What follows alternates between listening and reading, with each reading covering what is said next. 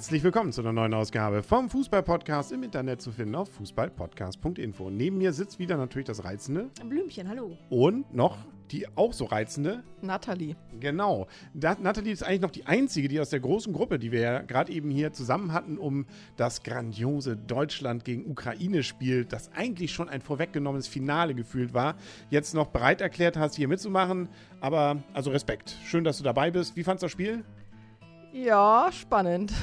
Kann man, glaube ich, so zusammenfassen. Ne? Also war eine Menge los, insbesondere viele Szenen, glaube ich, für die Ewigkeit dabei. Ne? Also da, das sind so gerade dieser Boateng-Geschichte da, wie er da noch so im Fallen den Ball auf der Linie rettet.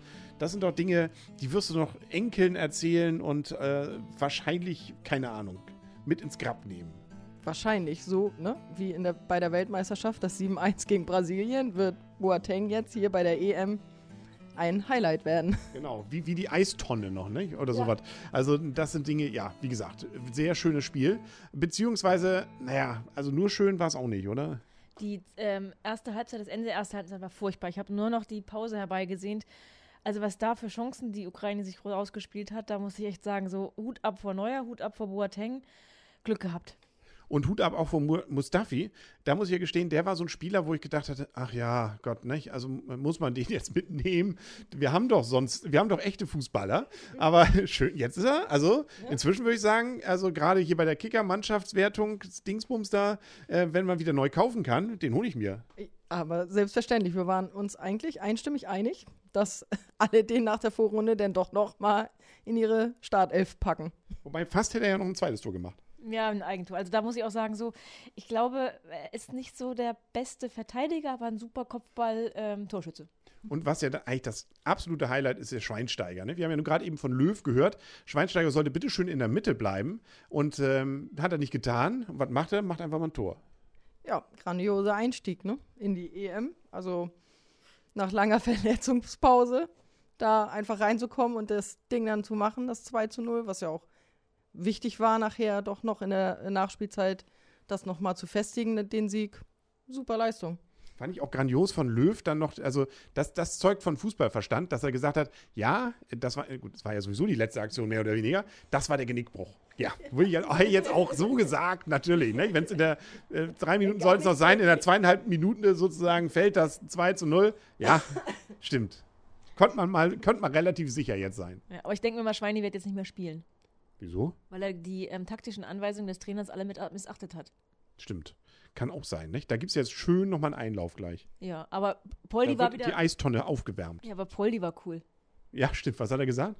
Er hat nichts gesagt, aber ist, er ist doch gleich in das Interview geplatzt und hat mal wieder mit Schweini gefeiert. Also Poldi und Schweini seit 2006 einfach das schönste Paar, ne? Ja, Poldi will aber auch kein Maskottchen sein, sagt er ja, nicht? Aber naja, vielleicht spielt Poldi noch, was ist der Tipp? Bestimmt. Irgendwann kommt er nochmal zu fünf Minuten. genau, irgendwie so nach dem 7-1 oder sowas, ne? Genau. Ja, nö, also kann man, es macht auf jeden Fall Lust. Also man muss sagen, es war jetzt nicht immer nur grandioser Fußball. Also zeitweise war das ja so ein Geschiebe und wir haben ja dann immer gewettet, wann geht er jetzt zurück zu, zu Neuer und dann kam er dann auch irgendwann zu Neuer. Also das war, ah, ja, also da gab es noch so Phasen und gerade so auch Ende der ersten Halbzeit, die Abwehrleistung war wirklich nicht dolle.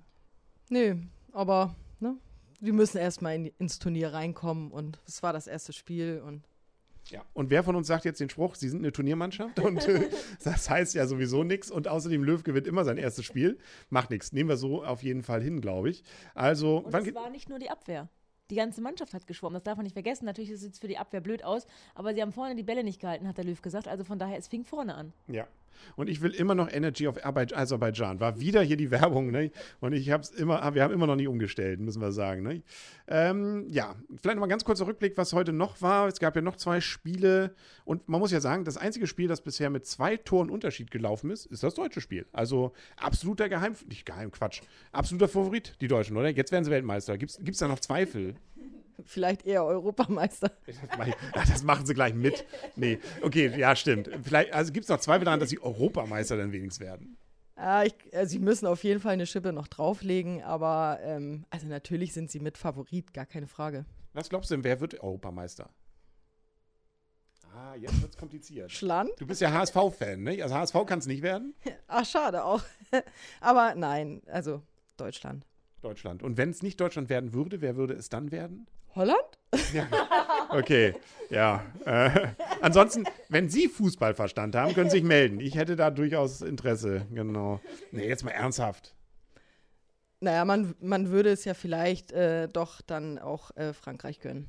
Ja, oder England. Ich bin ja auch, auch, die sind eigentlich zu Unrecht gestern niedergegangen. Ja, sind so in Recht niedergegangen, man weiß ja gar nicht, ob sie weiter mitspielen dürfen. Es ist ja durchaus angedacht, dass sie ganz eventuell suspendiert werden. Wie die Russen ja auch, ne? Genau, also muss man erstmal abwarten. Und da muss man wirklich sagen, das ist so schade, dass es eben ein paar bekloppte Hooligans gibt. Ähm, ja, leider nicht nur bei den Engländern und Russen, sondern leider auch bei den Deutschen. Man fragt sich, wo kloppen die sich denn dann, wenn sie beide ausscheiden müssen? Aber gut, das wollen wir gar nicht weiter vertiefen. Vielleicht, wie gesagt, zwei Spiele waren heute ja noch. Was haben wir heute noch gesehen? Ähm, die Polen gegen die Nordiren, also das, ähm, die Gruppengegner der Deutschen noch. Und da muss man sagen, Nordirland hat sich einfach nur hinten reingestellt. Es war kein schönes Spiel. Ähm, Polen hat da wirklich ähm, auf ein Tor gespielt, aber konnte sich auch nicht wirklich hochkarätige Chancen rausarbeiten. Aber letztendlich haben sie verdient gewonnen, mit, aber nur mit, nur in Anführungsstrichen mit 1 zu 0. Was Aber war- auch drei Punkte. Drei Punkte, genau. Nimmt ihnen keiner mehr. Und was hatten wir noch heute? Türkei, Kroatien. Genau. Mhm. Und also ich habe nicht viel gesehen, aber sie haben schon, also war ein, war ein äh, gutes Spiel und auch sehr abwechslungsreich. Also es hätten, glaube ich, auch, es hätte auch, glaube ich, unentschieden stehen können. Also gerade in der ersten Halbzeit hatten die Türken durchaus so ihre Vorteile. Ne? Also ähm, das war fast ein bisschen überraschend, fand ich, dieses kroatische Tor. Ja, aber also ich, ich muss ja auch sagen, ich habe es nur nebenbei geguckt und deswegen habe ich auch nicht mehr alles mitbekommen. Ich habe mehr kroatische Chancen gesehen. Okay, dann habe ich vielleicht falsch geguckt. Aber vielleicht hast du hingeguckt, wenn die Türken gerade die Chancen hatten und ich habe hingeguckt, wenn die Kroaten die Chancen hatten. Macht nichts. Morgen ganz schnell noch, und dann gehen- dürfen wir auch alle ins Bett, nochmal ganz schnell gucken, was passiert denn morgen. Morgen gibt es zum Beispiel gleich Schwi äh, Spanien gegen die Tschechien. Die dürfen morgen ran. Tipps? Spanien gewinnt das deutlich. Und? Spanien. Ja, okay. Also Ah, deutlich, tippe ich auch. deutlich mit 1-0. Deutliches 1-0. Also nicht so ein grandioses, überragendes wie, das, wie die Deutschen.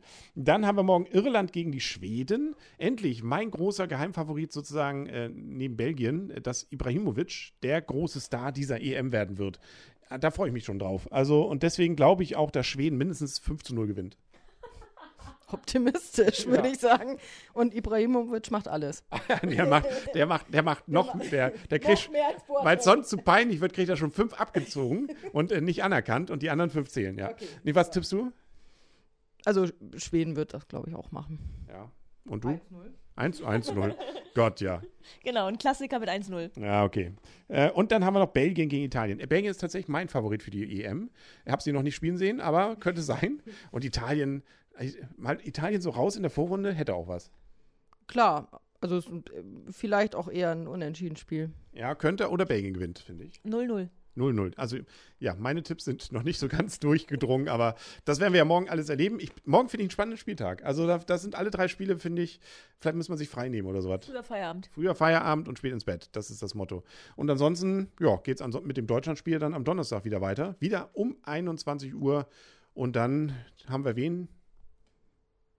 Lewandowski vor der Brille. Polen. Polen, die Ballen, genau. Aber eigentlich ganz schön bitter, dass die Spiele so spät anfangen. Ne? Also ich meine, ist ja okay, aber wir müssen auch nicht mehr nach Hause fahren und wir sind auch keine Kinder mehr und wir haben auch Gleitzeit. Aber es ist doch eigentlich so, dass es so spät anfängt. Ich finde hier gerade übrigens witzig, die, da zeigen sie jetzt nochmal, welche, welche Kreise da Schweinsteiger gedreht hat und das so im Schnelldurchlauf. Das sah so aus wie so, das war irgendwie witzig. Das könnte man sich, glaube ich, nochmal aufs Handy holen. Oder so. 80 Meter. Genau, das haben sie auch was es alles an, an witzigen Dingen gibt. Also was da so gemessen, auch wie sie dann zum Beispiel rausgefunden haben, wie Mustafi, als er da sein, sein Freistoßtor gemacht hat, äh, beziehungsweise er hat dann ja geköpft danach, ähm, wie die anderen, äh, die Ukrainer irgendwie keine Zuordnung hin hatten, dass man das so sieht. Finde ich mal faszinierend. Ja, die haben auch nichts anderes zu tun. Es gibt für, jede, für jeden einen Abgestellten, der sich darum kümmert. Genau.